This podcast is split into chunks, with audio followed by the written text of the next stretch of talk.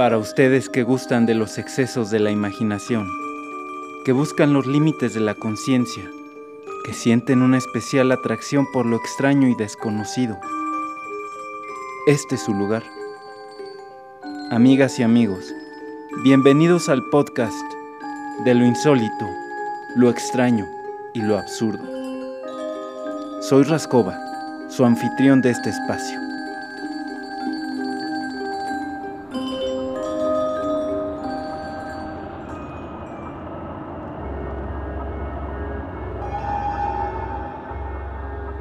voy a hablar de una película verdaderamente extraña e insólita, tanto por los personajes que en ella aparecen como por la época en la que fue realizada. Me refiero a la legendaria Freaks de Todd Browning, filmada en 1932 y una de las pioneras del cine sonoro. Recuerdo haberla visto durante mi estadía en la universidad, en la clase de lenguaje cinematográfico. La película me impresionó no por haber sido filmada entre los carromatos y carpas del mundo circense, sino por haber contado en su elenco con decenas de personas con deformidades físicas reales y discapacidades intelectuales, la mayoría de ellas salidas de los freak shows que aún formaban parte del paisaje cultural de los Estados Unidos. Un mosaico de seres humanos con enanismo acondroplástico síndrome de Virchow-Seckel o cara de pájaro, microcefalia, siamesas o hirsutismo, entre muchos otros. Abucheada, censurada, prohibida y escupida por los espectadores de aquella época, Freaks fue una película adelantada a su tiempo, una obra visionaria que llevaba a la pantalla por primera vez en la historia del cine a los anormales, a los monstruos, a los que no debieron nacer, como muchos opinaban, como los protagonistas de la historia. Y no solo eso, sino que debilitaba su monstruosidad física, explorando al ser con anhelos y sueños que habitaba debajo de la superficie. Por decirlo de alguna forma, les devolvía su humanidad. Drácula, con la actuación estelar de Bella Lugosi. Antes de Freaks, el director Todd Browning era un exitoso director de cine mudo. Su película Drácula, con el legendario actor Bela Lugosi, había sido un éxito rotundo que lo colocó en los pedestales de Hollywood. La Metro Golden Mayer confiaba ciegamente en él y por eso, a pesar de lo arriesgado y controvertido de su nueva propuesta, decidieron financiar Freaks. El argumento de la película cuenta que en un circo lleno de seres deformes, tullidos y personas con diversas amputaciones y malformaciones físicas, Hans, un hombre con enanismo, hereda una gran fortuna. A partir de ese momento, Cleopatra, una atractiva trapecista normal, en contubernio con su forzudo amante Hércules, intentará seducir al enano. Este propósito despierta la suspicacia de los freaks, que miran el romance con escepticismo y se unen bajo el lema, si se meten con uno, se meten con todos. Lo más increíble es que la controversia de esta película nació en el mismísimo plató. El rodaje fue todo un escándalo para el estudio. Algunos encargados técnicos se negaban a comer en la misma habitación que los actores. Otros evitaban mirarlos directamente y hasta los humillaban a diario con bromas. Hay una anécdota muy particular donde en un descanso las siamesas esperaban sentadas para comer. Cuando al escritor Scott Fitzgerald, quien deambulaba por los estudios como guionista, le pareció notar que una de ellas comprendía lo que la otra leía silenciosamente en el menú, este salió horrorizado. La película fue en el momento de su estreno un enorme fracaso de taquilla y público debido a lo controvertido del tema, fue considerada repugnante. Entre las reacciones del público hubo gritos, amagos de aborto y desmayos. Sin duda alguna, la sociedad de 1932 no estaba preparada para aceptar la película de Browning, y por culpa de las malas críticas, la Metro pidió reducir su duración. El metraje pasó de 90 minutos a 64, añadiendo un prólogo y un epílogo feliz. Aún así, el público no la aceptó y retiraron todas las copias.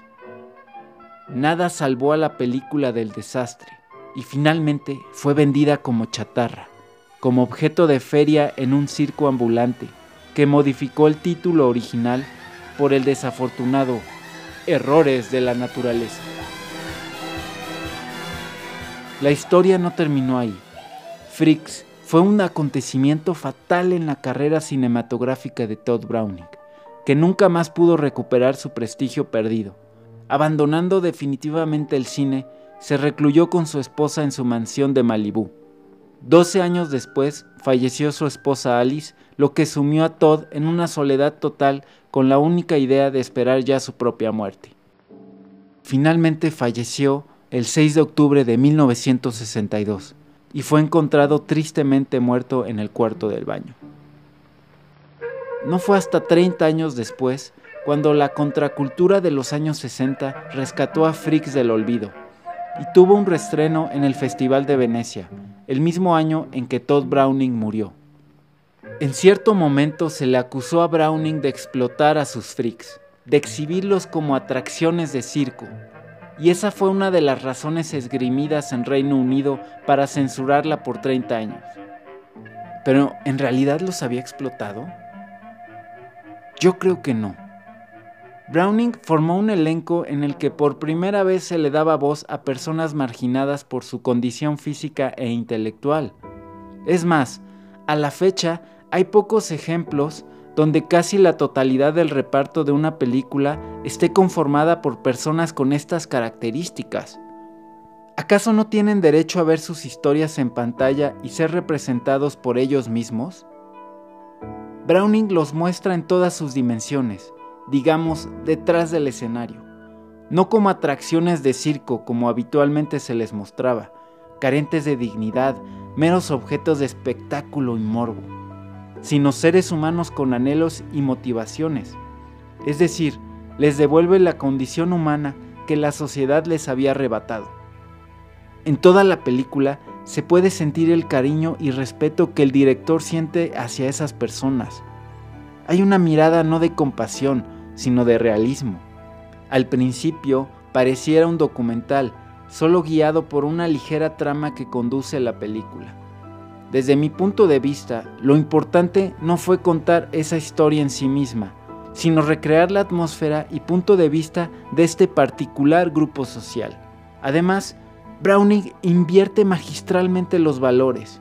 Los villanos, los monstruos, no son las personas con deformidades, sino una mujer guapa y un hombre fuerte supuestamente valeroso. Escuchemos un fragmento de la película en la que a manera de recibimiento por parte de los freaks a la trapecista, le ofrecen una copa de la que todos están bebiendo para que ella la beba, pero la trapecista la rechaza con repugnancia y asco, y después los humilla e insulta junto con su cómplice Hércules. cop, a loving cop. We accept a one of us. We accept a one of us. Google gobble, We accept we accept it. Google. Freaks! Freaks! Freaks! Get out of here! Make me one of you!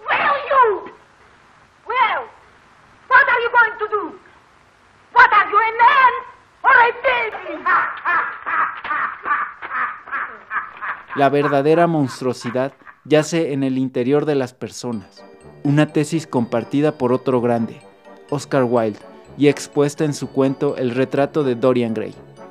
Browning dejó no solo un importante legado cinematográfico que influenciaría a directores trascendentales como Bernardo Bertolucci y David Lynch, sino una enseñanza ética y moral.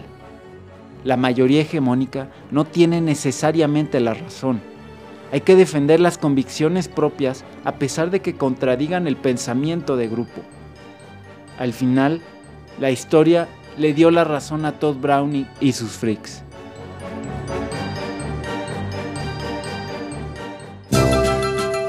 Eso ha sido todo amigos y amigas. Espero que hayan disfrutado este podcast, de lo insólito, lo extraño y lo absurdo. Nos escuchamos para el siguiente.